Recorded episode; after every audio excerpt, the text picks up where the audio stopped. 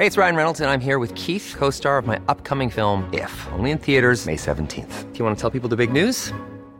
All right, I'll do. Sign up now and you'll get unlimited for $15 a month in six months of Paramount Plus Essential Plan on us. Mintmobile.com slash switch. Upfront payment of $45 equivalent to $15 per month. Unlimited over 40 gigabytes per month. Face lower speeds. Videos at 480p. Active Mint customers by 531.24 get six months of Paramount Plus Essential Plan. Auto renews after six months. Offer ends May 31st, 2024. Separate Paramount Plus registration required. Terms and conditions apply if rated PG.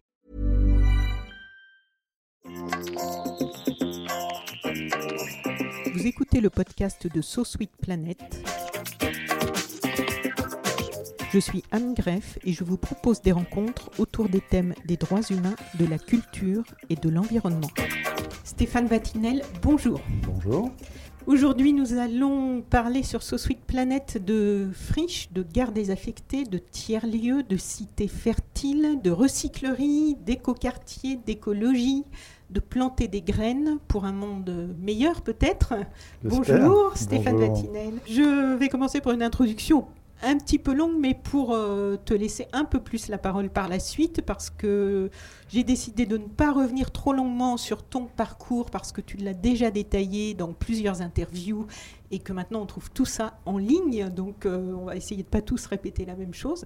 Mais on ne peut pas commencer sans rappeler, pour ceux qui ne te connaissent pas, que tu as fondé le Glazart, un lieu culturel, porte de la Villette, à Paris, dans le 19e en 1992, que tu as ensuite repris le Divan du Monde, euh, qui était en mauvaise posture et que tu as revendu euh, dix fois plus cher, je crois. Mm, ouais, on était, on était 26 actionnaires, tous membres de l'association Glazart au début. Oui. Et quand on nous a proposé en 2003 de reprendre le divan du monde, on l'a acheté. C'est la première fois qu'on achetait et qu'on devenait euh, propriétaire d'une entreprise. Et cinq ans plus tard, on nous a proposé de nous le racheter dix fois le prix qu'on avait acheté. Donc tout le monde était content, même les ex-stagiaires de l'époque qui avaient euh, mis aussi la main à la poche. D'accord. Donc je ne vais pas tout citer, évidemment. En 2008, euh, tu crées Cini. Comment on prononce? Cini et Oko. Et ça veut dire quoi, Cini Cini, c'est le cinéma. Oko, c'est les oreilles. La baseline qu'il y avait dessous, c'était le cinéma a-t-il une oreille? À l'époque, on était passionné par les ciné-parties. On faisait des soirées ou des, des événements autour des musiques de films. Donc, on a invité euh, David Lynch avec euh, Angelo Badalamenti pour parler de la musique de Twin Peaks. On a invité Alexandre Desplat pour venir parler avec Audiard sur euh, toutes ces musiques de films. Ça nous passionnait. Parce qu'en fait, on se disait, c'est dingue, le cinéma oublie tellement l'importance de la musique. Enlevons la bande-son et la musique d'un film de Hitchcock et d'un seul coup, on n'a plus du tout peur. Donc, on voulait vraiment remettre ça au bout du jour. Et en fait, l'ensemble des, des- mots que nous. Parce que toutes les structures que nous montons, leur lexique vient du langage d'Anthony Burgess dé- développé dans l'orange mécanique. Quand ils parlent à l'intérieur, ils ont un, le- un lexique et. euh, euh, prendre une tolchoy dans le glace et prendre un, coup de poing dans l'œil, par exemple. Et donc, à l'époque, quand on avait monté Glazart, on s'était dit, si un jour on est interviewé par un journaliste, il faut qu'on ait un truc à dire. Et donc, Glazart, à l'époque, c'était le regard sur l'art. Glaze, le, le regard. Prendre une cho- tolchoy dans le glace et prendre un coup de poing dans l'œil. Et, ensuite, toutes nos boîtes, euh, donc Signoco, bah, c'est euh, le cinéma et les oreilles. D'accord. Mais Cini, S-I-2-N-Y. C'est là. D'accord. C'est ça. Donc tu es à l'initiative de plusieurs euh, manifestations culturelles, de plusieurs lieux. En 2010, tu reprends la locomotive, un autre endroit très connu de Paris que tu transformes en la machine du Moulin Rouge. Tu t'en occupes toujours? Oui, oui, oui, avec plaisir d'ailleurs. En 2014, donc il y a cinq ans, c'est aujourd'hui les cinq ans d'ailleurs, euh, tu ouvres dans une ancienne gare de la petite ceinture parisienne. Donc c'est une, euh, pour ceux qui ne sont pas en France ou sur Paris, c'est une ancienne euh, ligne de chemin de fer. Tu ouvres donc la recyclerie avec un nouveau concept de tiers-lieu sur le thème de l'éco-responsabilité. Je vois que ce qui sous-tend euh, toujours tout ça, c'est aussi la sensibilisation, hein, on va en reparler. Tu en fais un lieu d'expérimentation sur l'engagement de la société civile sur les sujets liés à l'environnement avec des ateliers, un potager, des chantiers collaboratifs, des rencontres, des marchés, le tout en impliquant des gens qui ne se croisent pas forcément, c'est-à-dire des citoyens, des start-up, des entreprises, des collectivités, des ONG, des artistes Tout ce petit monde s'inscrivant dans une dynamique de transition vers une société que tu espères plus durable et plus humaine, si j'ai bien compris. Bravo, hein. moi je reprends tout ce que tu viens de dire là, c'est, je trouve ça limpide et, ça, et en tout point ça correspond à ce qu'on avait écrit et imaginé à l'époque. Bravo. Ça me fait plaisir. Moi, ce qui me fait plaisir, c'est qu'apparemment, c'est réalisé. Ça n'a mhm. pas été juste écrit, mhm. ça s'est mhm. aussi concrétisé. Donc, en 2015, tu ouvres le bar à bulles sur le toit du Moulin Rouge, un endroit aussi qui est très en vue. Et en 2018, la Cité Fertile à Pantin, tout près de Paris, euh, c'est collé à Paris, hein, c'est juste de l'autre côté du périph', en Seine-Saint-Denis, et nous y sommes. Mmh. Nous sommes même dans la salle de méditation. Mmh, la cabane à méditer, on l'appelle. La cabane à méditer, j'espère que ça va nous donner une bonne interview, la cabane à méditer. Stéphane Vatinel, comment tu définis aujourd'hui ton activité?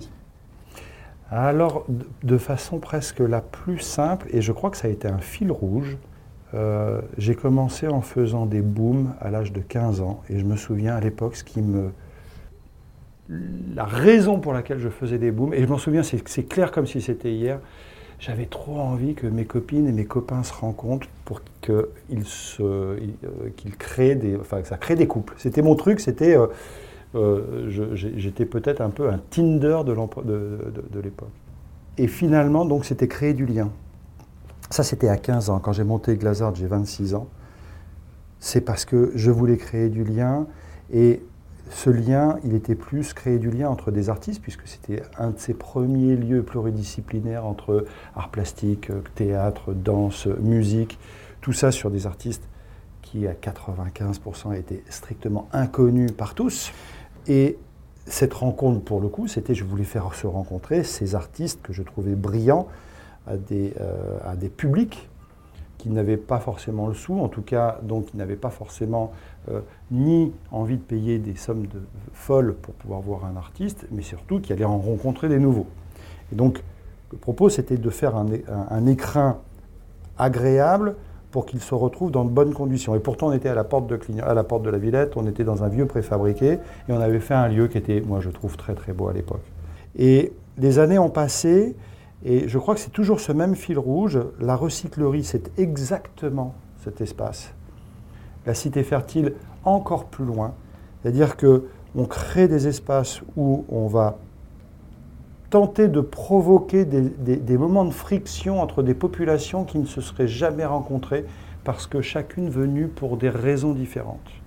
Et ça, ça crée parfois des moments magiques qui font qu'on fait avancer des problématiques auxquelles on pensait qu'il n'y avait pas de solution, et on fait se rencontrer des gens qui ne se seraient jamais rencontrés.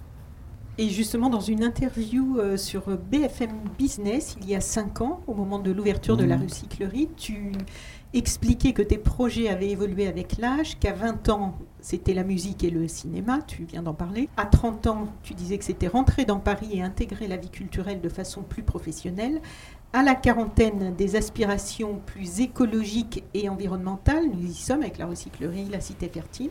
Est-ce que tu as une idée de ce que seront tes centres d'intérêt pour la cinquantaine? Alors, seront, ça me fait plaisir parce que j'en ai 53, donc tu vois, ça commence. De ce que sont. J'ai pas osé. Ah, mais attends, mais je. Eh, c'est génial que tu aies réussi à ressortir ça parce que je me souviens très bien de cette interview. Non, je crois que j'ai envie de dire malheureusement, je suis resté exactement sur la même euh, la même thématique que celle d'il y a cinq ans quand on a créé la recyclerie, parce que malheureusement, j'ai le sentiment que plus ça va, plus la maison brûle, et donc que mes aspirations écologiques, environnementales, euh, ne font que se renforcer pour aller jusqu'à une forme de solapsologie où je me dis, mais mon Dieu, on, va tellement dans le mur que ça m'angoisse au, quotidien. Donc j'aurais adoré euh, pouvoir m'intéresser à autre chose, ça aurait peut-être euh, ça voudrait dire qu'on a évolué et qu'il y a d'autres. Finalement, voilà, il y a d'autres choses à faire. Non, non, là, je crois que l'essentiel. Alors, par contre, en cinq ans, si, il y a quelque chose qui a évolué. C'est-à-dire que là où, à l'époque, je continuais à me dire faire de la rencontre, mais au travers d'un, d'un, médium, euh, d'un thème qui était l'écologie, l'environnement, la biodiversité et autres, je crois qu'aujourd'hui, on en est arrivé à un point où l'économie sociale et solidaire sous l'acronyme ESS devient pratiquement pour moi le seul et ultime combat que j'ai envie de mener pour les 20 prochaines années. Et donc finalement, voilà, c'est c'est peut-être toujours le même rêve, la même envie, mais elle est plus grande et elle est mieux cernée. Changer de système économique. Complètement. Qu'est-ce que c'est Parce qu'en fait, les tiers-lieux, là on parle de tiers-lieux, on entend. Bon, les tiers-lieux, ça couvre beaucoup de choses selon les personnes qui en parlent.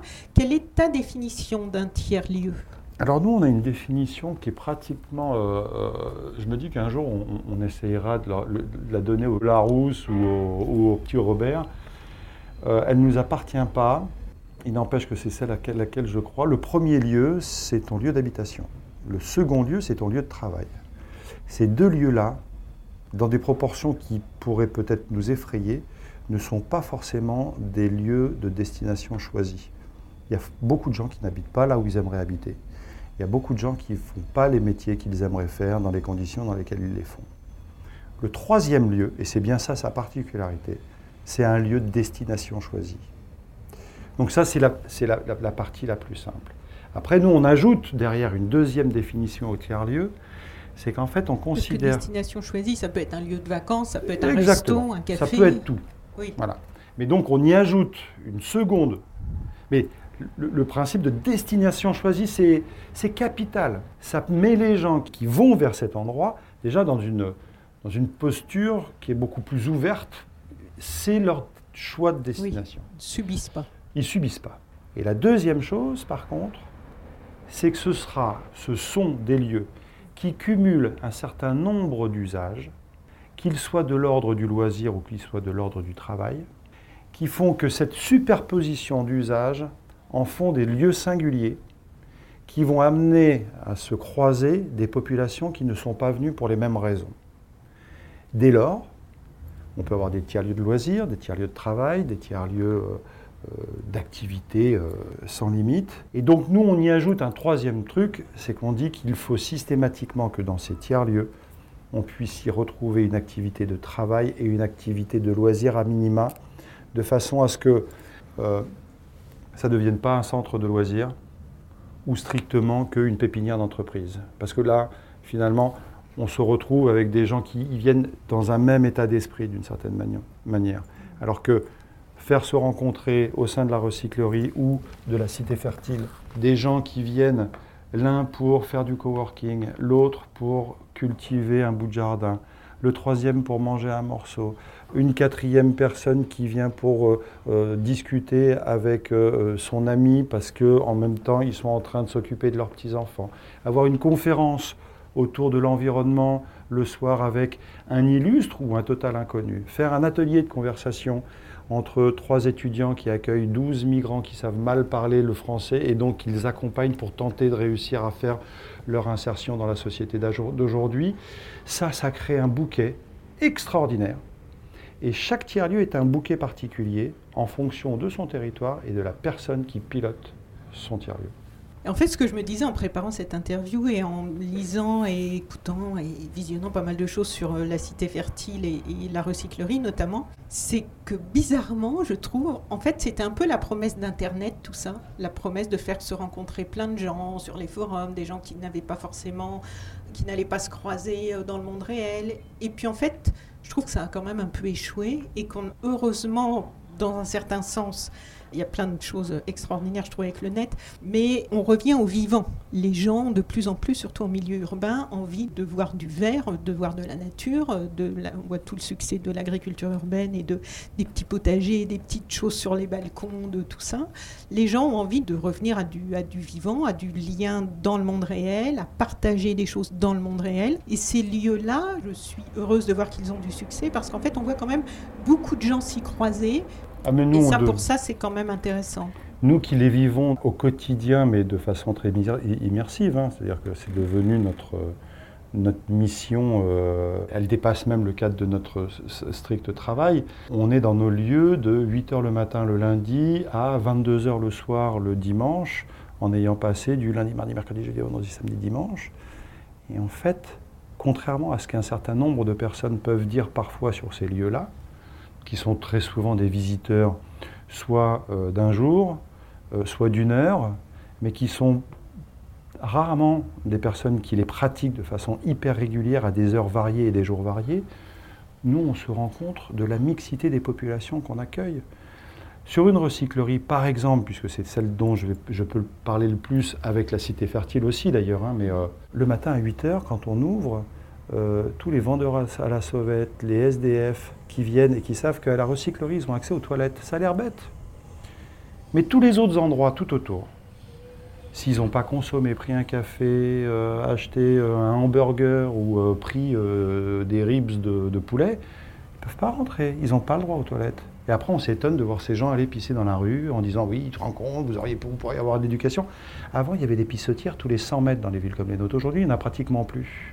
Donc, déjà, ça, c'est un premier truc. Ils ont accès à l'eau, ils ont accès. Ils peuvent s'asseoir, ils ont le droit de s'asseoir. S'ils ne consomment pas, ils ne consomment pas. Personne de chez nous ne viendra les voir pour leur dire Il faut que tu consommes pour pouvoir rester assis ici. Les étudiants qui viennent l'après-midi, euh, entre 14h et 18h en règle générale, parce que je pense que pour un certain nombre, le matin, ils dorment encore un peu. C'est hein, les réminiscences de leur adolescence où on sait qu'on a besoin de dormir un peu plus. Il n'empêche que, ce que je veux dire, c'est qu'entre 14h et 18h, on a tous ces étudiants qui prennent un petit café suspendu, là, et puis qui vont rester pendant trois heures avec, euh, sur Internet, qui vont accéder à toutes les commodités de la recyclerie. On a les gens qui travaillent sur le quartier qui viennent le midi. On a les habitants du quartier qui viennent le soir ou qui viennent le week-end avec leurs enfants, avec des brouettes, avec les... C'est du 7 à 77 ans. C'est incroyable, la mixité donc des populations qui viennent dans ces lieux-là. Et quand on dit qu'ils ne mixent pas les, les populations et que finalement il y a une espèce de filtre, nous, ce qu'on revendique à chaque fois, Oui, le côté bobo, tout ça qui a été. euh, oui, et moi ça me va. Moi je suis un bobo. euh, Je voilà. pense que en fait je préfère être un bobo que euh, peut-être un militant de, du Rassemblement national. À titre personnel, ça me semble moins grave, a priori. Ça ne veut pas dire que je suis riche non plus. Je ne fais pas partie du, du 440. Donc je crois que finalement on échappe à beaucoup de ces critiques qui sont insupportables aujourd'hui, à savoir soit trop accumulées, soit trop détestées.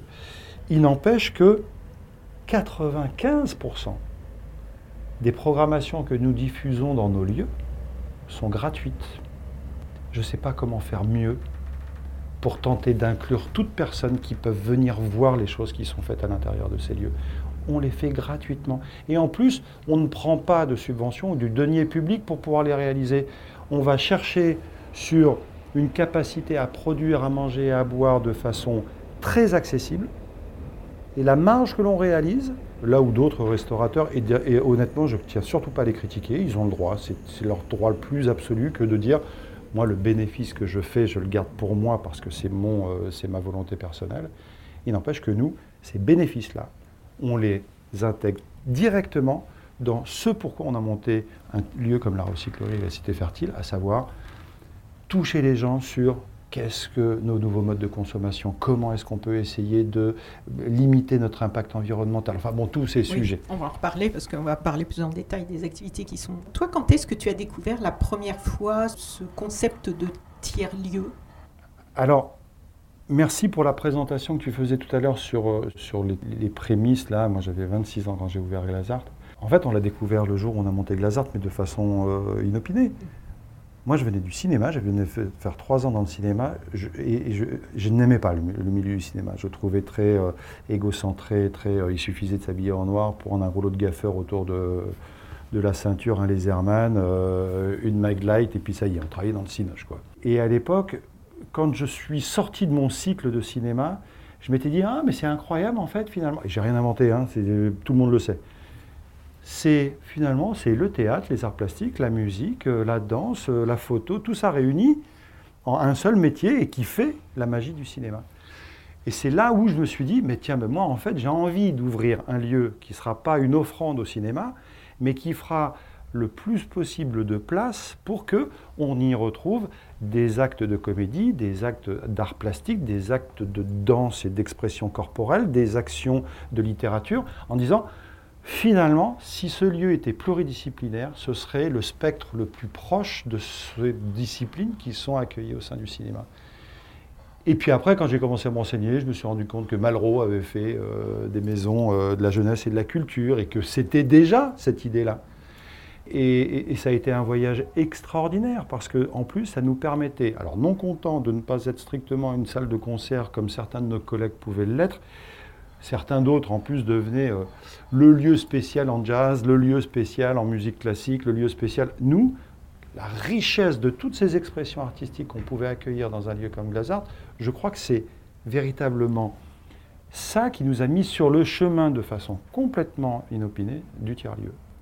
Moi, dans les, par rapport aux années, je suis arrivée au début des années 90 sur Paris, je travaillais dans la musique, et pour moi, le, premier lieu dans ce genre-là, c'était la Flèche d'Or par Ah, rapport à cette ancienne gare désaffectée, la petite ceinture, c'était, pour, dans mes souvenirs, il y en a peut-être eu d'autres, mais un des premiers lieux qui s'appropriait... Fidèle et Mani, tous les deux, c'était des, ça a été des, des- Oui. En- J'en entends jamais parler dans toutes les interviews là, que j'ai écoutées pour, euh, pour préparer cette... ouais, Et pourtant, c'était, ils ont eu un rôle important quand mais même tellement. Nous, dans ah, l'ambiance de ce lieu. Dans... Ouais, mais Fidèle et Mani, moi, je- nous, nous, on était concurrents, mais on était, on était copains. Moi, j'ai adoré Fidèle. C'était c'était vraiment un type que. Et, et, euh, c'était des types qui venaient, qui étaient architectes au départ, qui s'intéressaient à l'urbain, qui étaient euh, jeunes, euh, archi, intelligents, cultivés, et qui avaient envie de créer des lieux dans des endroits comme nous. En fait, on a monté Glazart et la, et la Flèche quasiment au même moment. En 92, la Flèche c'est en 92 aussi. Et euh, bon, eux, s'étaient spécialisés vraiment dans la musique. hein. Oui. Mais par contre, ils étaient comme nous dans un quartier qui, à l'époque, enfin, il n'y avait pas le Mama Shelter en face. hein. Et, euh, et c'est vrai que malheureusement, euh, la, fidèle, euh, la fidèle, la flèche n'est plus. Nous, on a beaucoup de chance. Glazart est toujours. Ceux qui ont repris le flambeau, je trouve qu'ils le portent super bien. Ils se débrouillent super bien. Ça reste un lieu vraiment de découverte et assez underground. Et c'était le positionnement de Glazart à l'époque. Et que 20 ans plus tard, enfin 27 ans plus tard, ça existe encore un quart de siècle. Alors, la recyclerie, donc on va, en- on va en parler plus concrètement puisque ce soir vous fêtez les 5 ans Oui. de la recyclerie. Donc, dans les quelques. Je ne peux pas tout citer non plus parce que c'est très riche, mais euh, on trouve à la recyclerie une ferme urbaine, productive et pédagogique, c'est-à-dire 1000 mètres carrés de biodiversité. Donc en fait, c'est là je vais, je vais y aller tout à l'heure, je vais découvrir parce que je n'y suis pas encore allée, mais cette euh, biodiversité, la forêt comestible, le potager, c'est sur la petite ceinture ou c'est C'est Où est-ce su- que vous c'est installez sur la petite ceinture et c'est euh, sur, les, sur les talus de la petite ceinture. Ah d'accord. C'est-à-dire c'est que à l'époque, euh, quand on prenait le train, il fallait descendre. Il y avait les quais, donc on a un quai, le quai sud, et il y avait les talus. Et donc on a fait à la moitié des quais et sur l'ensemble des talus toute une euh, l'accueil de fermes. Donc on a des poules, on a des lapins, on a des 16 canards. poules, 4 ruches, Mmh. deux canards, un lapin, et cochons d'Inde. Pourquoi des cochons d'Inde Juste pour les regarder. Je pas sais pas la réponse. 170 variétés de plantes, un lombricomposteur et 5 bacs de compost, 450 kilos de fruits et légumes qui alimentent, si j'ai bien compris, la restauration un petit peu du Pas lieu. tant, c'est souvent euh, les adhérents de la- Ah. de, de- de- de l'association Les Amis Recycleurs qui ont euh, accès à ça. Au moins, enfin, ça revient aux, aux gens qui sont euh, euh, autour de la recyclerie, c'est vachement bien. 300 chantiers au potager, un café cantine responsable, 50 000 litres de boissons maison, 900 litres de bière brassée avec votre houblon. Euh, ici à la Cité Fertile, il y a Mhm, d'ailleurs une, mhm. euh, Une brasserie, brasserie. aussi, oui. Euh, 8000 kilos de marc de café et thé valorisé, une carte locale et de saison, un centre de tri pour sensibiliser à la réduction et au tri des déchets, 20 tonnes de restes de repas valorisés en nourriture pour les poules qui sont sur place, 68 000 plats végétariens servis. En fait, tout au long de l'année, qu'est-ce qui se passe à la recyclerie? Qu'est-ce que vous vouliez y faire? Et aujourd'hui, votre bilan, parce que là, c'est les chiffres, mais votre bilan personnel, est-ce que c'est la satisfaction? Est-ce que vous avez encore plein d'autres projets pour ce lieu? Vous en êtes où à 5 ans de Non, l'ouverture? alors c'est marrant parce qu'il il y a deux cultures qui peuvent presque s'opposer. Nous, en Occident, on a, une, euh, on a presque cette volonté permanente de faire bouger, de se dire bon allez ça y est maintenant je fais ça depuis deux ans, j'ai envie de maintenant de faire autre chose. On l'érige un peu comme une espèce de, dynamisme personnel, voire euh, collectif. Au Japon, un type qui, ou une, une femme qui euh, affûte des couteaux, à la 55e année d'affûtage, dit Je maîtrise pas encore bien le sujet. Et il faudrait vraiment. Bon, alors je sais, on m'a donné le nom de maître, mais je trouve qu'il faut encore que j'assure mon truc. Et je trouve ça merveilleux. Donc j'ai envie de dire que si la recyclerie continue à faire ce qu'on est en train de faire encore pendant 200 ans, je crois que j'en serais tellement fier. Changeons rien. Continuons. Et tous ces chiffres-là vont continuer à progresser. Et en fait, parce qu'ils progresseront, on touchera encore plus de gens par rapport à toutes les thématiques que l'on aborde et sur lesquelles on essaye de leur faire prendre conscience qu'il y a peut-être d'autres voies à suivre. Mais alors, en espérant, comme tu disais tout à l'heure, que dans 200 ans, il n'y aura plus besoin de recyclerie parce que ça sera, voilà, parce qu'on aura changé de système économique et que tout le monde sera conscient et qu'on sera encore là. Mais je pense qu'on aura toujours besoin d'une recyclerie ou de même de multiples recycleries dans le sens où la recyclerie, aujourd'hui, nous, on fait très très attention à ne pas être donneur de leçons. En permanence, on met en exergue on fait voir, on essaye d'être démonstratif, on essaye d'accueillir, parce que d'ailleurs nous, on n'a aucune compétence en environnement, en écologie, très sincèrement. Ce sont ceux qui viennent chez nous, qu'on accueille, et qui viennent expliquer ce que l'on peut faire, qui ont eux véritablement, qui sont dépositaires de cette connaissance. Et ça, nous, on l'a directement emprunté à notre premier métier, qui était de faire des salles d'artistes, exposition, tout ça, où moi je n'ai jamais été ni musicien, ni plasticien, ni comédien. c'est la programmation. Vous êtes le chef cuisinier voilà. On, accueille des gens qui ont vraiment cette compétence. Et donc, la recyclerie, j'espère que dans 200 ans, il y en aura 1000, 10 000, 100 000, 1 million, de partout dans le monde, et qui diront, regardez, on continue à tendre vers ce qui nous semble être plus impactant positivement sur nos modes de consommation, nos modes de pensée, et ainsi de suite. Donc, euh, si, si, j'espère que dans 200 ans, ça va là.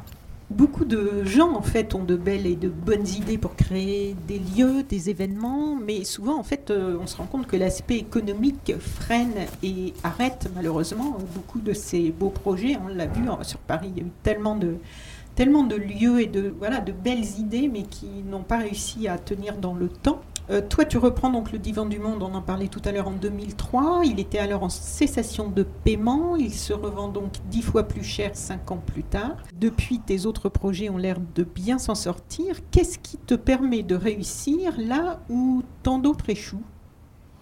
Au pays des aveugles, les bornes sont rois, on dit, et je crois véritablement à cette définition. Nous, à l'époque, quand on avait monté Glazart ou le Divan du Monde, on avait tenté de mettre en place à l'époque le statut de euh, musicien amateur.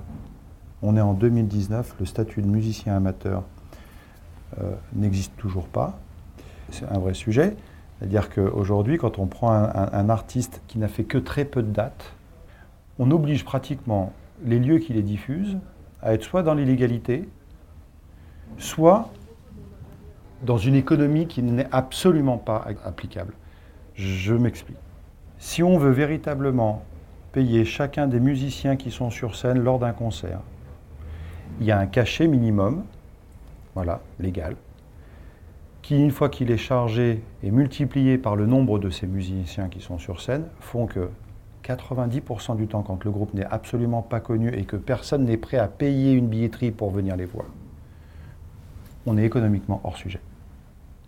A l'inverse, si on leur fait un contrat de travail de deux heures, comme j'ai le droit de le faire pour pratiquement n'importe quel autre métier, euh, avec un, ce qu'on pourrait appeler un, contrat d'usage, là, euh, euh, en disant, bon ben voilà, tu vas ramasser des fraises pendant deux heures. Et ça va donc coûter le prix de ces deux heures de ramassage. Alors attention, c'est de la précarisation d'emploi, hein, attention, il ne faut pas se tromper. Mm. Mais il n'empêche que nous, à l'époque, on avait mis ça en place en disant, chacun des musiciens qui viennent à Glazart, il est hors de question que le système nous oblige à être, un, dans l'illégalité, deux, que ceux qui montent sur scène n'aient pas de protection sociale, tombe un projecteur, machin. Donc on avait défini un statut de musicien de pratique amateur qui faisait que tout musicien qui venait chez nous avait un cachet. Ça nous prenait un temps de gueux hein, à faire des, des fiches de salaire systématiquement en disant, de toute façon, au bout d'un moment, cet artiste-là, comme tous les autres, le jour où il va avoir véritablement pleinement sa place et il va faire suffisamment envie à et du public et des salles et des médias, Lui-même, il va dire euh, ton statut là, euh, c'est c'est fini. Maintenant, je veux des cachets de temps. Je veux. Et en fait, il va rentrer dans l'économie qui est celle que l'on connaît de toute façon depuis toujours dans la musique. Sauf que le modèle d'aujourd'hui, de l'époque, c'était finalement de faire semblant qu'on ne sait pas ce qui se passe quand l'artiste est inconnu. Alors on fait un chapeau, ou alors on lui file 500 balles à la mano comme ça, histoire de dire euh, bon, euh, toi t'es bien content.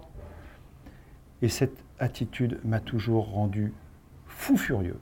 Et j'avais même d'ailleurs parfois des artistes qui utilisaient notre pratique en disant tu te rends compte, ils nous ont payé euh, trois heures euh, au, au SMIC euh, pour les deux heures de concert que l'on a fait, c'est inadmissible, ils nous ont exploité tout ça. On faisait voir que le coût de ça déclaré par rapport à nos copains qui filaient à l'époque, je ne sais pas, moi, un billet de 500 balles à la mano, en fait, ça nous coûtait plus cher que le billet de 500 balles qui avait Oui, été donné sûr. à la mano. Mais c'est pour ça, je pense que beaucoup de lieux ne veulent pas pratiquer ça, non? Bah, ça bah, c'est même les syndicats qui veulent pas qu'on le pratique. C'est pas du tout euh, les lieux, parce que les lieux, si on leur trouvait une solution pour le faire, ça leur éviterait d'être soit dans l'illégalité, soit d'être hors sujet d'un point de vue économique, à devoir payer des groupes Plus cher que l'argent qui va rentrer bah, la- beaucoup pour la plus soirée. cher que Oui. l'argent qui va rentrer dans la. Mais comment faire alors? Bah, je vous, moi, je milite pour qu'il y ait un statut de pratique amateur qui permette que quelqu'un puisse être sûr. Il y a une billetterie, il y a un salaire minimum. On accepte bien l'apprentissage dans tous les métiers? Tu veux dire que ça ferait une somme qui serait plus que le chapeau, mais moins que le cachet officiel? Qui serait plus que le chapeau, je ne sais pas, mais en tout cas qui serait officiel, Ouais. qui, co- qui correspondrait pratiquement à une forme de statut d'apprenti. En fait, dans, tout- dans tous les métiers que, que- que- que l'on- du, du quotidien, on accepte que de, de- de prendre en considération le fait qu'il y a un moment où je commence à toquer la guitare. hein. transition. Il y a une période où j'apprends, il y a une période où je commence à devenir bon, il y a comment, une période où je deviens euh, attractif pour ma création. ma- ma- et, et- et là, je tombe dans un univers professionnel qui est d'ailleurs très requin. hein. Enfin, je veux dire, euh, les divas de la musique euh, louvoient dans des, dans des tarifs qui aujourd'hui, d'ailleurs, d'après moi, sont devenus extrêmement prohibitifs dans un certain nombre de cas. Bon, peu importe. Cette réponse que je te faisais à l'instant, c'était pour dire, je trouve que dans tous ces métiers-là, il faut avoir une acuité sur l'économie qui englobe ces projets, qui doit être extrêmement fé- féroce. Féroce dans le sens où euh, nous, on est tous très mal payés au sein de, de Signeoco et des lieux que nous mettons en place. On a des salaires qui sont directement issus d'une grille de salaire ESS. Le niveau du multiplicateur entre le plus bas salaire et le plus gros salaire ne dépasse pas les 3, alors que dans l'ESS, c'est 7. Donc on est la- largement... euh, enfin, c'est pas 7, mais le, le- le plafond, c'est 7. Mais ce à quoi on a toujours été très attentif, c'est d'avoir une comptabilité extrêmement rigoureuse, une administration extrêmement rigoureuse, ce qui n'est pas la même chose, et systématiquement trouver un équilibre entre recettes et dépenses. Donc pour trouver un équilibre entre recettes et dépenses, il faut explorer quelles sont toutes ces sources de recettes qui peuvent exister, et puis ensuite les mettre en face des dépenses qui alimentent le, le sens pédagogique du projet qu'on met en place. Moi, c'est ce qui m'a toujours passionné, parce que je trouve que si on veut offrir une pérennité à ces lieux-là, et si on veut en plus qu'ils ne soient pas sujets euh, à la décision parfois un peu, euh, un peu, j'allais dire régalienne, je crois que c'est pas le bon mot, mais enfin le on-off d'une administration ou d'un politique. On a vu plein de villes où, sous le changement d'une municipalité, d'un seul coup, une sublime association ou un extraordinaire lieu se retrouvait à devoir fermer, juste parce que le nouvel élu disait ça c'était la vieille économie, ça c'était la vieille politique, nous on vient d'arriver, on fait table rase du passé. Quelle horreur Donc nous on a toujours voulu se défendre de ça en se disant le moins on a de subventions, le mieux on est. Bon, il faut accepter un certain nombre de sacrifices salariaux euh, en face. hein. Et on les accepte. Et ça vous permet d'être indépendant par rapport à ça. Totalement. Et du coup, ces lieux, donc il y a des financements privés que vous gérez en choisissant quand même les personnes qui... Les financements, tu veux dire des partenariats? Les partenariats. Ah oui. pardon. Alors, euh, oui, mais ils sont toujours très. euh, ils sont toujours très très... euh, enfin, le- leur impact est, est- est le moins fort possible sur l'économie du projet. Aujourd'hui, je ne sais pas, il n'y en a pas par exemple, on n'a pas de partenariat sur le pavillon des canaux, tu n'en as pas parlé, mais c'est Ah ce sublime lieu qui défend une forme de féminisme à la porte, enfin, sur le long du canal, et enfin, qui est un lieu que, que- que- que j'aime tellement.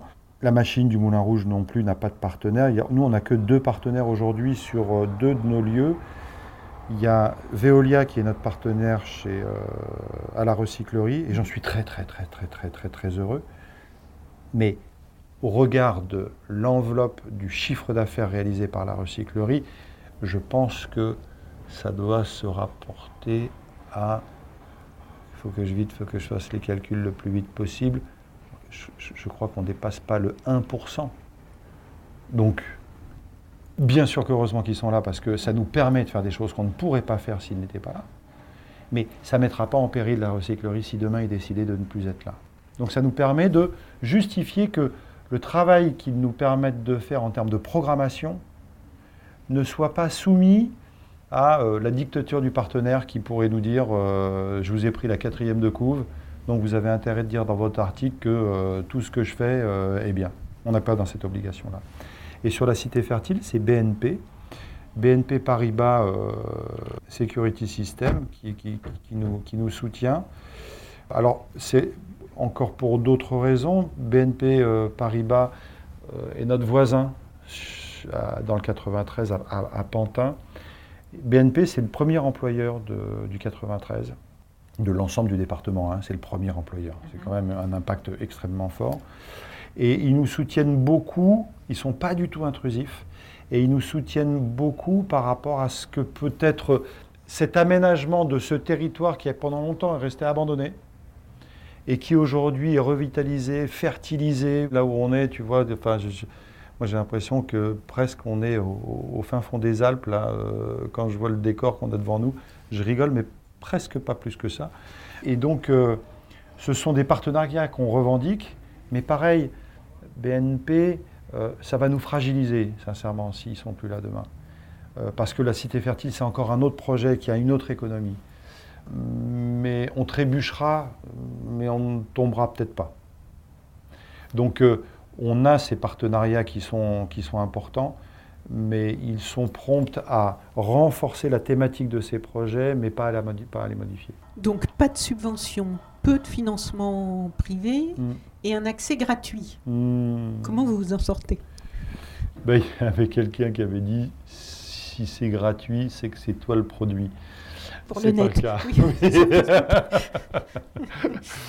en fait, nous, notre modèle, il s'appuie énormément sur deux des trois besoins absolus, primordiaux de chaque être vivant à la surface de la planète.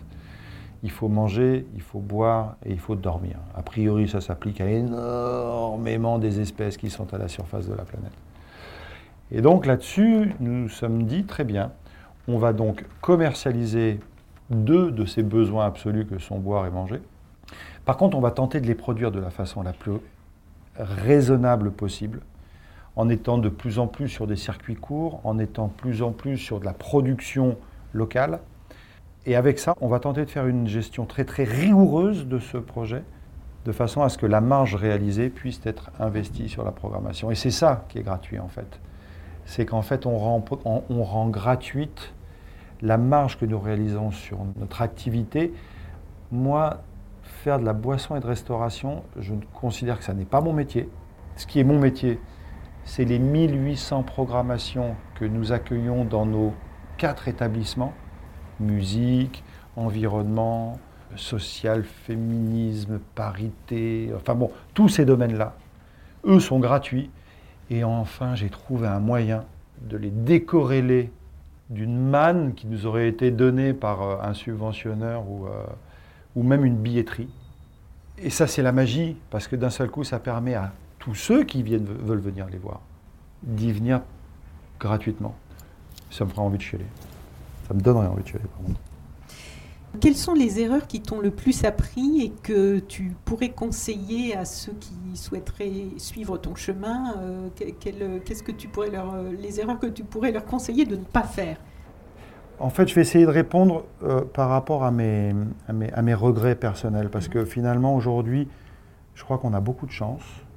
On a beaucoup de chance parce que pour un certain nombre de mes collègues avec qui je travaille depuis 20 ans, depuis 10 ans, c'est-à-dire qu'en plus, nous, on a un turnover relativement faible dans nos équipes, ce qui est, ce qui- sauf les étudiants qui viennent faire des, des- des- des boulots d'étudiants et pour lesquels moi je suis très heureux parce que ça leur permet d'avoir un boulot sympa dans des lieux sympas à des moments où ils en ont besoin pour qu'ensuite ils puissent faire véritablement autre chose qu'ils avaient envie de faire.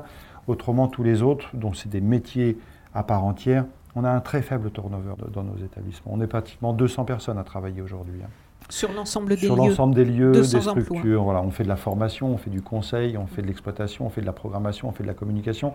Je crois qu'on embrasse une trentaine de métiers différents aujourd'hui, euh, du jardinier euh, à l'urbaniste, euh, en passant par les communicants ou les personnes à l'entretien, à la production. Enfin bon, voilà.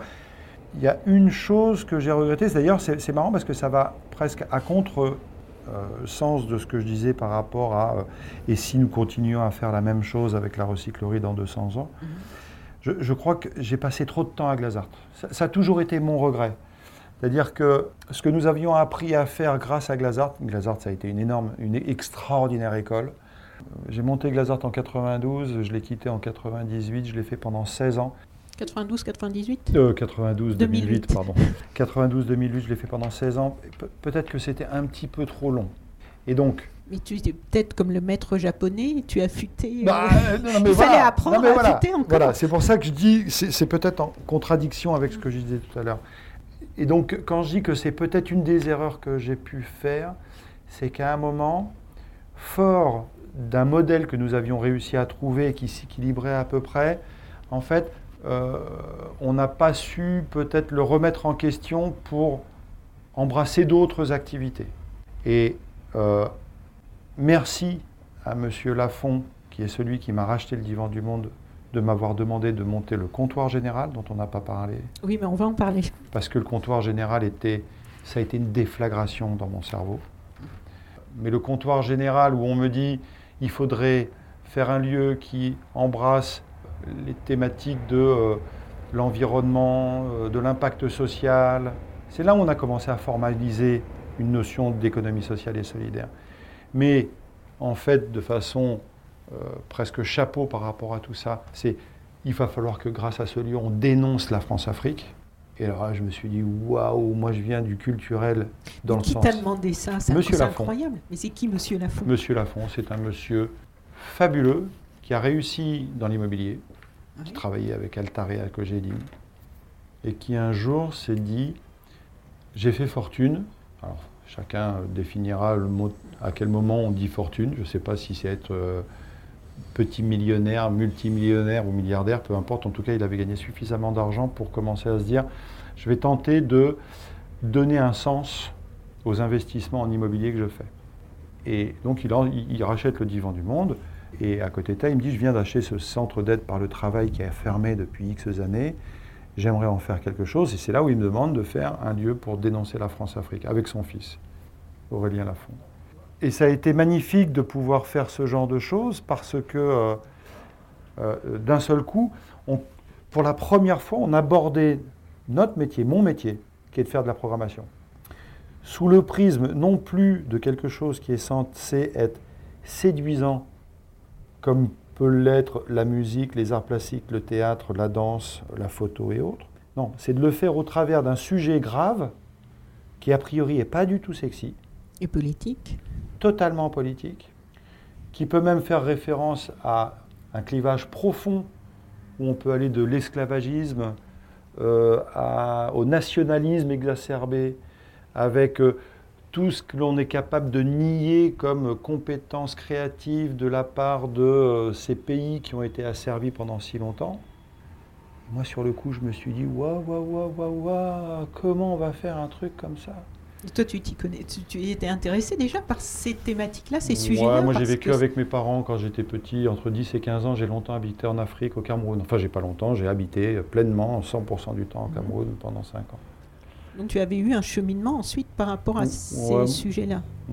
Oui, ouais, mais, mais, mais fort, c'est-à-dire que pour moi c'est un pays d'adoption le Cameroun. Je, je, je suis, je suis amoureux du Cameroun. Quoi.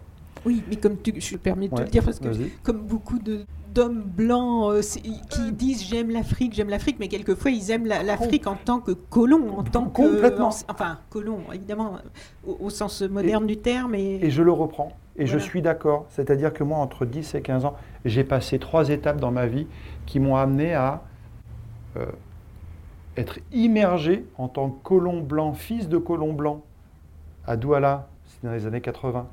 Euh, Aïdjo est toujours là, Biya euh, va se présenter. On ne sait même pas que Biya, 40 ans plus tard, sera toujours au pouvoir. Ça en dit long.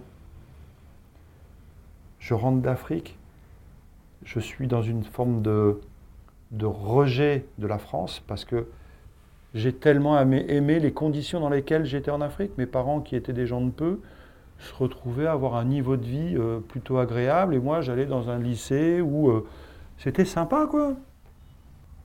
Mais par contre, je me faisais taper dessus quand je rentrais parce que les mecs essayaient de me voler mon vélo, euh, ils essayaient de me voler mes pompes. euh. J'avais 15 ans, je ne comprenais pas pourquoi on me tapait dessus pour me voler mes pompes. Moi, c'était des salauds qui voulaient, voulaient me voler mon vélo et mes pompes. Donc de pendant où, là, où tu, tu parles de où là? Du Cameroun? Ah oui. Donc on rentre en France. Je suis en tel regret d'avoir perdu toute cette vie extraordinaire en tant que fils de colon. Je suis encore sur une espèce de colère à me dire mais pourquoi ils m'ont tapé dessus, pourquoi ils m'ont volé mes pompes? D'une certaine manière, je parle vraiment des Africains, des Camerounais que je retrouvais sur le, chemin euh, de l'école. Et puis bah, après, j'ai 18 ans, j'ai 19 ans, je rentre en sciences éco, je fais de la philo. Je... Alors là, par contre, je suis tombé dans une espèce d'adoration. euh, euh, c'était mon coming out, quoi. D'un seul coup, t'étais noir, euh, t'étais la plus belle personne du monde. euh, Il y avait vraiment un côté rédemptoire, quoi.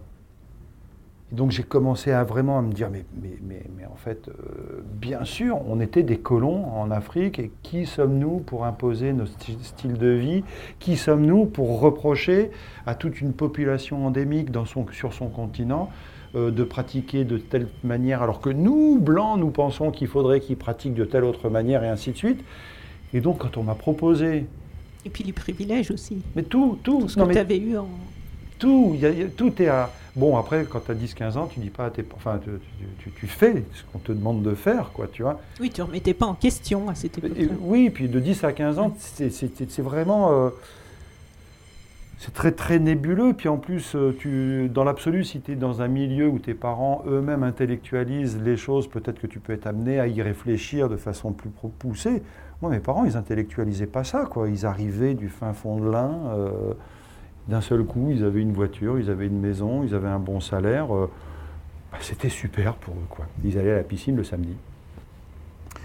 Et donc voilà, j'ai vraiment fait mon, mon coming out là-dessus où c'est- tout était véritablement sujet à dénoncer cette présence euh, euh, coloniale en Afrique. Et donc quand on m'a proposé un projet qui consistait à accueillir une programmation, créer un lieu d'échange culturel fort, où il n'y en ait pas un qui soit le vassal de l'autre, où il n'y en ait pas un qui soit le professeur de l'autre, où il y en a un qui ne soit pas l'exploitant de l'autre, où il y en a un qui ne soit pas le père de l'autre.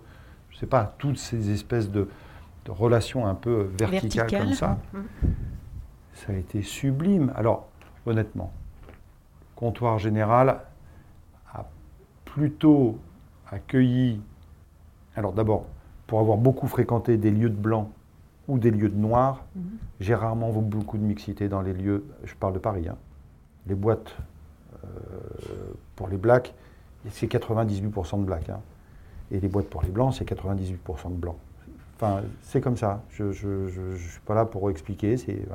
Le jour où nous, on a monté le comptoir général, au bout de quelques temps, c'est l'un des lieux où j'ai vu le plus de mixité en termes de fréquentation.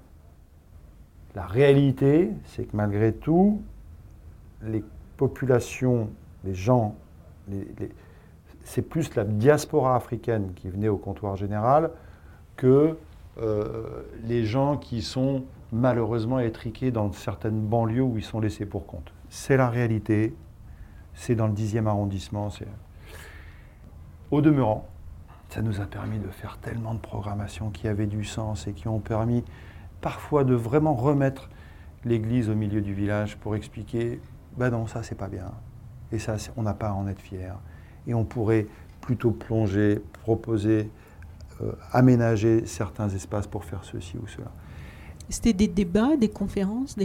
Qu'est-ce que ah oui d'accord. Mais, mais c'est justement, en fait, c'est les prémices de la recyclerie, de la cité fertile, c'est euh, c'est tout, c'est des ateliers, c'est des débats. Mais en fait, peut-être que ça existait avant. hein. Moi, je déteste le mot d'innovation parce que je trouve qu'on innove souvent pas grand-chose. Euh, on remet au goût du jour des choses qui existaient depuis longtemps.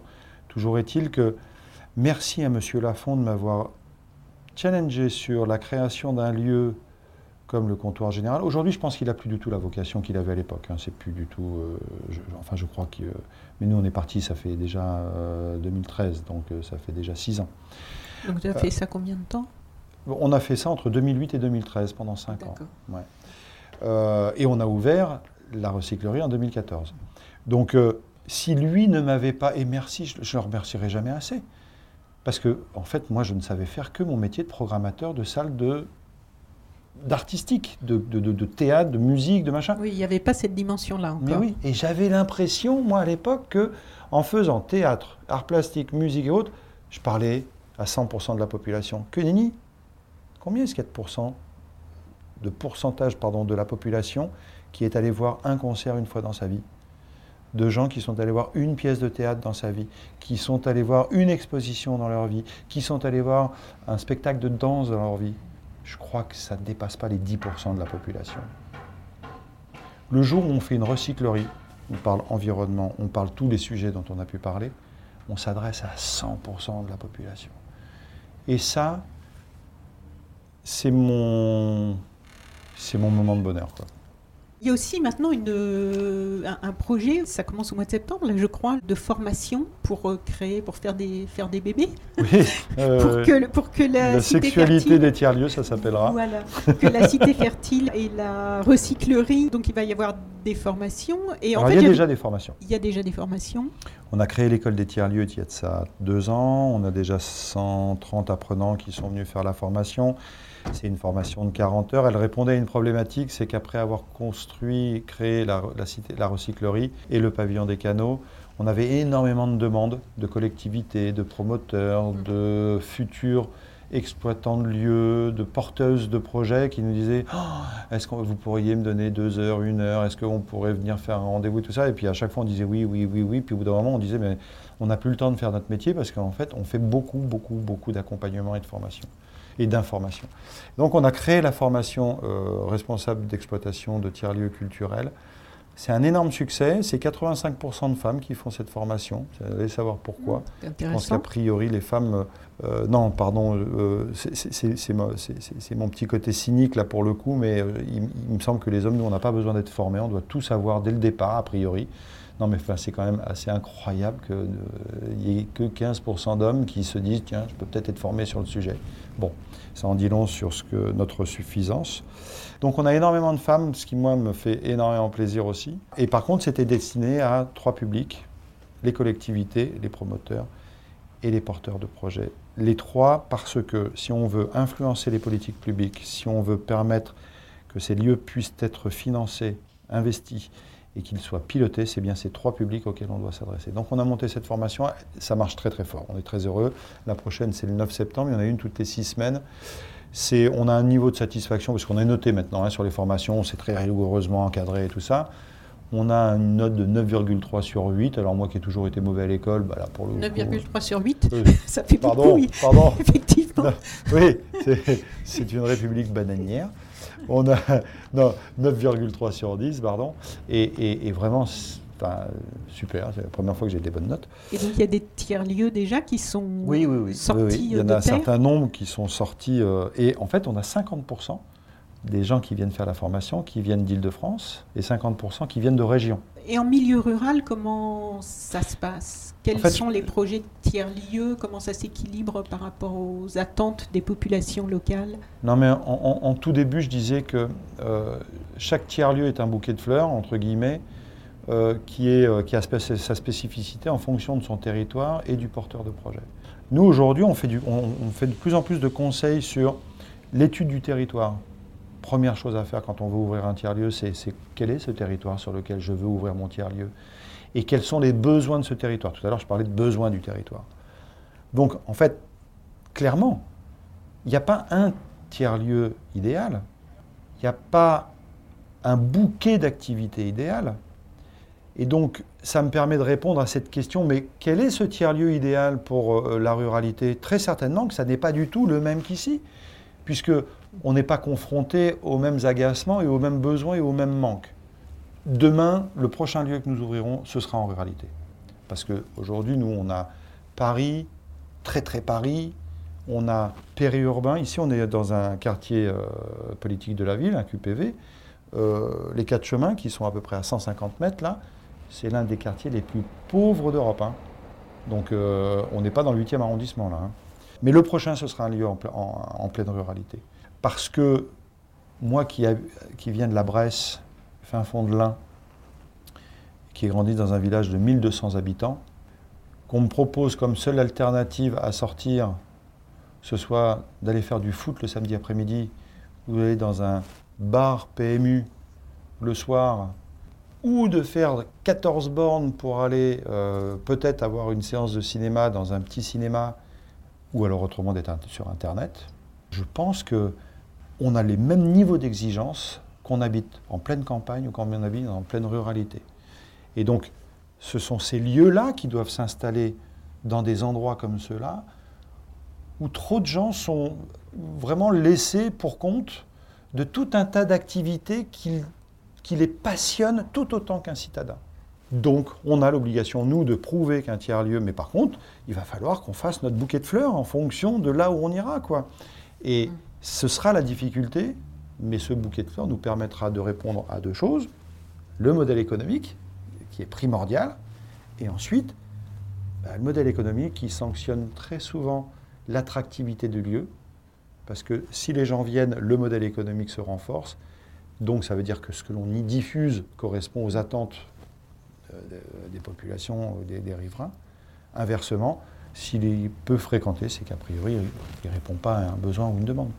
En juin dernier, mi-juin 2019, l'État s'est engagé à soutenir les tiers-lieux dans les territoires, enfin d'après ce que j'ai lu dans Le Monde du 18 juin 2019, donc à soutenir les tiers-lieux dans les territoires et à lancer un appel à manifestation d'intérêt pour identifier 300 fabriques de territoires dont 150 dans les quartiers prioritaires. Ça soulève euh, beaucoup de questions. Qu'est-ce que toi tu en penses?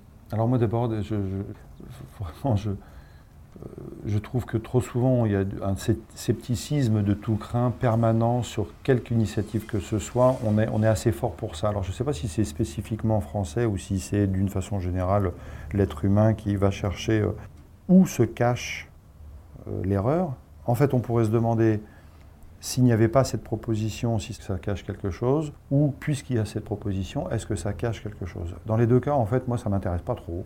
Ce qui m'intéresse, c'est Ok, bon alors donc ils font cette proposition. Est-ce que nous, on va s'assurer que, au regard de cette proposition, les 300 initiatives a priori qui sont euh, proposées d'être euh, mises en avant, est-ce qu'elles correspondront à un besoin réel euh, Quels sont ces territoires Quels sont les territoires qui vont faire acte de candidature et qui feront le mieux? J'ai envie de vraiment de rester positif par rapport à ça. Rester, d'ailleurs, je ne l'ai jamais quitté, donc je, oui, enfin voilà, je veux rester les fabriques de territoire, quelque part, j'aime bien le mot. J'aime bien le mot parce que euh, nous-mêmes, on est parti, c'est très prétentieux. On pourrait presque taxer de mégalomanie aujourd'hui parce qu'on est en train de se dire tiens, on va, on va tenter d'aménager et d'accompagner les politiques publiques avec euh, notre formation, avec le conseil que l'on fait. La cité fertile, c'est un gros paquebot, hein, la cité fertile, c'est 10 000 mètres carrés avec euh, une fabrique, euh, avec une brasserie, avec de la restauration, avec euh, deux incubateurs, avec une école, avec bientôt des primeurs de vrac qui seront affectés dans les, dans, les écuries, avec toute cette programmation, avec de la privatisation et tout ça. Et en fait, ce que j'espère, c'est que notre campus et notre incubateur et notre formation seront singés dans toutes les régions par des structures qui vont dire c'est quand même dingue. On ne va quand même pas être obligé de monter à Paris, à Pantin, pour se faire former, incuber. Chaque région mérite d'avoir sa cité fertile comme étant une espèce de vaisseau au sein duquel je vais apprendre un métier qu'ensuite je vais pouvoir réaliser sur, à l'échelle de ma commune. Parce qu'en fait, c'est bien ça le souci aujourd'hui, c'est que réfléchissons un peu moins à l'échelle de la région et un peu plus à l'échelle de la commune. C'est quel est à proximité cet espace qui va remplir les, besoins des populations locales. Quoi. Donc, euh, fabrique de territoire, ça me plaît plutôt pas mal. 300 fabriques de territoire, alors comment est-ce qu'elles sont réparties? Est-ce qu'il y en a 10 au sein juste de d'Île-de-France et puis qu'il y en a à peine une dans le Lot? Peut-être que je me dirais c'est pas normal. Par contre, si on répartit les 300 uniformément sur l'ensemble du territoire français et que ce sont bien des fabriques de territoire, ça va être génial. Alors l'autre sujet qui fâche par rapport euh, à ça, que la, question qui t'est reposée chaque fois dans les interviews, et j'ai vu que plusieurs médias avaient fait leur petite enquête d'ailleurs sans conclusion bien claire à chaque fois, sur la problématique des tiers-lieux qui s'installent de façon temporaire et qui sont donc accusés de gentrification, d'être euh, récupérés pour que le quartier finalement draine une population, euh, comme on disait, bobo, et que les prix de l'immobilier augmentent pour que par la suite le quartier ait pris de la valeur quand cet endroit, euh, quand toutes les activités s'en vont. Là, la cité fertile, vous êtes là, je crois, pour trois ans. Oui, on est là jusqu'en octobre 2022. Est-ce que tu n'as pas envie, bon je ne reviens pas sur la problématique gentrification et tout ça, euh, tu es déjà revenu dessus un peu partout, mmh. mais est-ce que tu n'as pas envie de créer une cité fertile euh, sur un, à un endroit qui, comme la recyclerie, pourra s'installer dans le temps, pas juste sur trois ans? Alors, euh, on appelle ça l'urbanisme transitoire. moi, je ne connaissais pas. Hein. J'ai vu des urbanistes qui m'ont dit alors là, c'est de l'urbanisme transitoire. J'ai bon, quand j'ai monté Glazart en, 2000, euh, 1992, c'était un bail de deux ans, rue de Meaux, dans le 19e arrondissement. Je pense qu'ils n'avaient même pas que c'était de l'urbanisme transitoire. À l'époque, c'était des anciennes écuries qui avaient été, euh, sous, Napoléon III, qui avaient été transformées en usines d'ascenseurs pour les ascenseurs Drieux. Et les ascenseurs Drieux ayant déménagé, ils avaient ce local qui était vide. Et donc, je l'ai loué avec des copains pendant 24 mois. Et au 24e mois, ils m'ont fait un coup de pression pour que je leur rende les clés parce que c'était à la grande, la, grande époque où tu donnais un local à des squatteurs artistes, ils disaient merci. Puis quand euh, au bout d'un an ou deux ans, tu leur disais, bon, bah, comme on avait dit, hein, il faut qu'on récupère les locaux, balancer des banderoles en disant, oui, c'est dégueulasse, vous êtes bande de capitalistes, vous tuez la création artistique. Enfin bon, nous en 92, en 94, on avait rendu les clés. Avant même qu'on nous les demande. Et mais parce que moi, c'était le contrat, quoi. On avait un contrat de 24 mois. Ce bâtiment a été démoli, mais en fait, il a été racheté par la RIVP. Et la RIVP, Régie immobilière de la ville de Paris, qui est une société d'économie mixte, elle en a fait des logements sociaux. C'est marrant parce qu'à l'époque, on ne m'a pas dit qu'on était là pour gentrifier le quartier. Et c'est d'ailleurs la RIVP qui en a fait des logements sociaux. J'ai d'ailleurs des potes qui habitent dedans, pour un certain nombre, et qui sont vraiment, ça justifie qu'ils sont dedans parce que ils ne touchent pas énormément d'argent tous les mois. Et c'est marrant parce que finalement, vous savez, quand vous êtes un peu hater, en face de deux situations, vous avez celui qui adore absolument et celui qui est absolument. Si les deux sont en phase de situations diamétralement opposées, ils en arriveront toujours à la même conclusion parce que de toute façon, on tient à conclure sur le fondement de nos propres pensées. Et rares sont ceux qui sont prêts peut-être à accepter de se retrouver en porte-à-faux par rapport à ce qu'ils pensent. C'est juste un constat, je fais peut-être même partie de ces gens-là qui sont peut-être difficilement susceptibles de changer d'avis. Donc euh, ce n'est pas une valeur de jugement des autres, c'est global. Il n'empêche que la recyclerie, quand je vois la typologie des gens qui viennent là, quand je vois que d'un côté on a un KFC et que de l'autre côté on a un McDo, et quand je suis invité par Socialterre, avec une sociologue et la première maire adjointe de la ville de Bagneux pour discuter de la gentrification de nos périurbains. Et que moi, je suis invité sous la phrase tiers-lieu, virgule, cheval de Troie de la gentrification, point d'interrogation. Bon, forcément, j'y vais pour me faire défoncer. Et donc j'y vais avec grand plaisir, et là je tombe sur cette sociologue, j'ai pas retenu son nom, mais elle m'a passionné, où la journaliste de Socialterre lui dit Bon, mais euh, d'après vous, quel est le meilleur moyen d'éviter la gentrification de nos périurbains? Oh, ben alors, elle dit Il n'y a rien de plus simple. Hein. Prenez chaque euh, ville de, périurbaine et puis vous ne faites que du logement social. 100% logement social. Et vu la pression de la demande de logement qu'il y a, de toute façon, tous ces logements trouveront euh, preneur. Et là, il y a la première maire adjoint de la ville de Bagneux, ville communiste, qui dit Mais vous allez faire des ghettos Mais la sociologue, elle dit mais Non, mais attends, moi, vous me posez une question. Demandez comment éviter la gentrification et, et là, on s'est retrouvé dans un espèce de rôle inversé où la première maire adjointe disait Mais non, il faut créer de la mixité. Et si vous créez de la mixité, vous allez créer véritablement des échanges qui vont être poreux, qui vont faire la richesse, qui vont. Autrement, ça va être un ghetto. On, connaît la problématique du ghetto en permanence. J'avais, enfin, je pleure facilement, mais je, trouvais que c'était tellement limpide pour moi. Donc je pense sincèrement que c'est un faux problème. La politique de la ville restera toujours la politique de la ville. S'il y a un lieu qui vient de façon transitoire sur un territoire, si le maire a envie d'en faire une expérience qui va gentrifier, il saura le faire. S'il veut que cette expérience permette de faire autre chose et voire même d'amener une forme de culture à une population qui, quand cet espace transitoire sera démoli, il en fait des logements sociaux, il n'y aura pas de gentrification. Aujourd'hui, 5 ans de la recyclerie, la cité fertile, bon, qui devra certainement laisser la place un jour à, autre chose.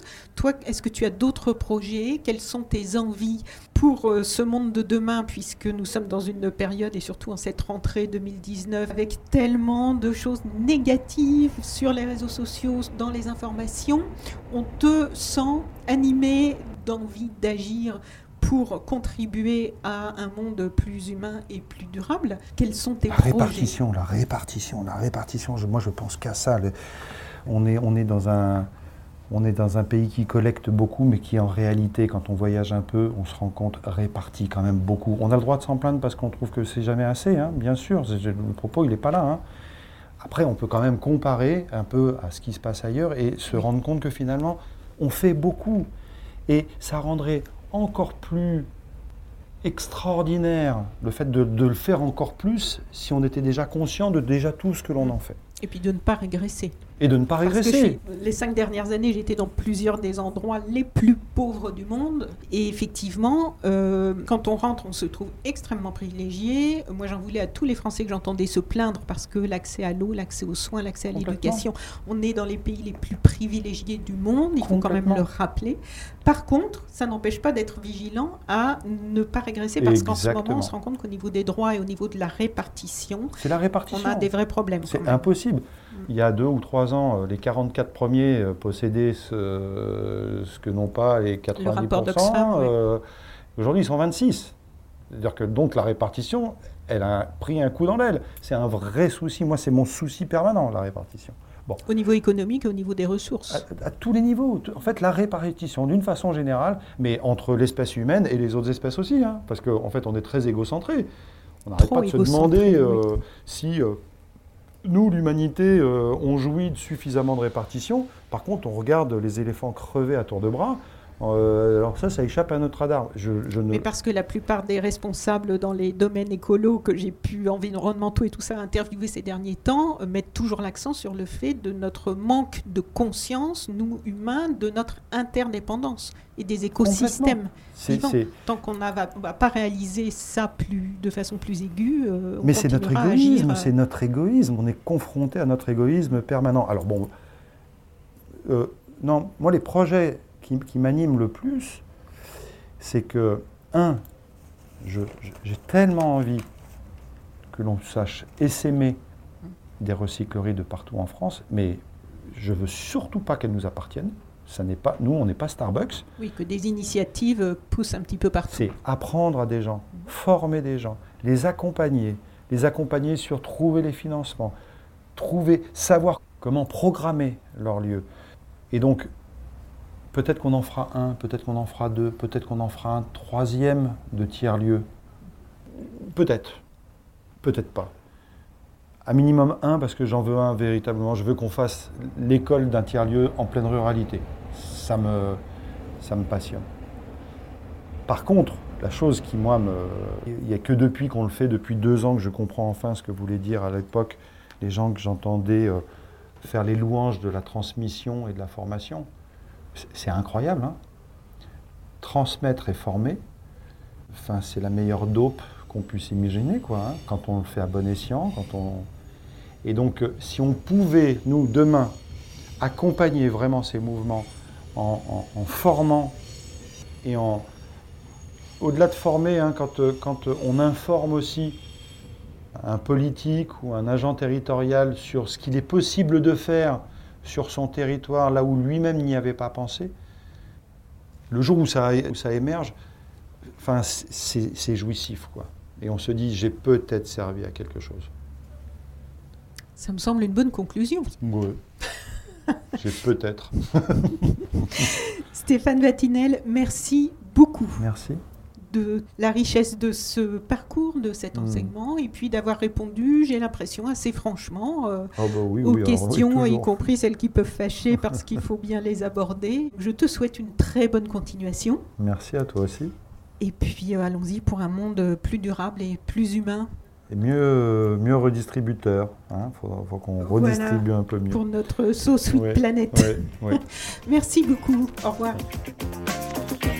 Chers auditeurs, si vous avez apprécié cet entretien, merci de mettre 5 étoiles au podcast de So Planet sur iTunes. C'est très important pour qu'il ait plus de visibilité. N'oubliez pas de vous abonner, soit à la newsletter sur sosweetplanet.com ou sur iTunes au podcast, ou les deux, pour être informé des prochains podcasts mis en ligne. À bientôt.